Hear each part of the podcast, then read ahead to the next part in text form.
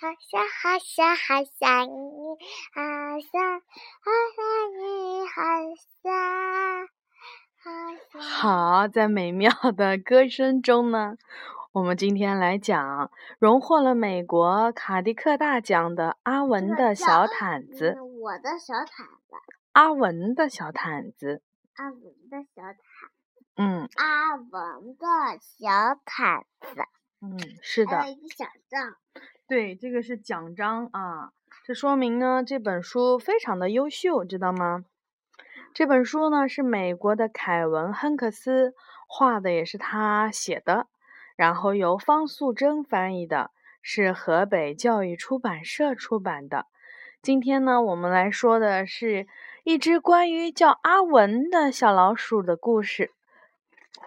我们昨天说了一个叫什么的小老鼠的故事。嗯，小丽，小丽和她的小兔子是，嗯，对小兔子娃娃是不是？他很害怕。他很担心，他有轻微的焦虑。好，阿文有一条黄色的小毯子，当他还是小宝宝的时候，他就有这条小毯子。阿文非常的喜欢它，不管是上楼梯、下楼梯，或者是在家里、在外面，阿文总是说：“我去哪里，小毯子就跟我去哪里。”不管是橘子汁儿、葡萄汁儿、巧克力、牛奶，或者是冰淇淋、花生酱、苹果酱、蛋糕，阿文总是说：“我喜欢的东西，小毯子都喜欢。”毯子上面也粘的这些东西，是不是？嗯隔壁的阿姨忍不住说话了：“阿文长大了，怎么还带着毯子到处走呢？你们没有听过毛毯小精灵的故事吗？”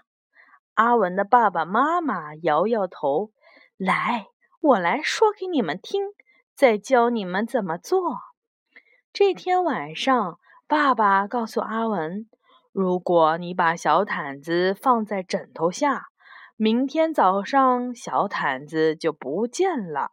但是毛毯小精灵会留给你一个非常棒的礼物。”妈妈说：“是男孩子最喜欢的玩具哟。”睡觉前，阿文却把小毯子塞进了裤子里。第二天早上，阿文拿出了小毯子，说：“根本没有毛毯小精灵。”妈妈说：“天哪，你怎么把毛毯塞在裤子里？”爸爸说：“难怪。”妈妈说：“小毯子好脏。”爸爸说：“小毯子又破又旧，丢掉算了。”阿文不肯，他说：“小毯子很好哦，小毯子可以当披风，我可以躲在小毯子里面，你们都找不到我。”你看，他把小毯子顶在头上，说：“你们看不到我。”你们贴的不稳。是什么隐身衣，对不对？嗯然后呢，它可以这样，你看，穿着把这个小毯子系在脖子上是什么呀？吃饭，嗯，他说我是飞天鼠。这是飞机鼠。嗯，阿文剪头发、看牙齿的时候，都把小毯子带在身边。隔壁的阿姨又说话了：“阿文不能永远像个长不大的孩子。你们试过泡醋的方法吗？”阿文的爸爸妈妈摇摇头：“来，我来教你们怎么做。”趁阿文不注意的时候啊，爸爸把把小毯子的一角泡在酸醋里。阿文找到了小毯子，闻到了一股怪味道，只好抓着另一角跑出去了。阿文把小毯子放进了沙堆里，搓一搓，又把它埋在了花园里，然后挖了出来，闻一闻，说：“嗯，好一点了。”好一点了。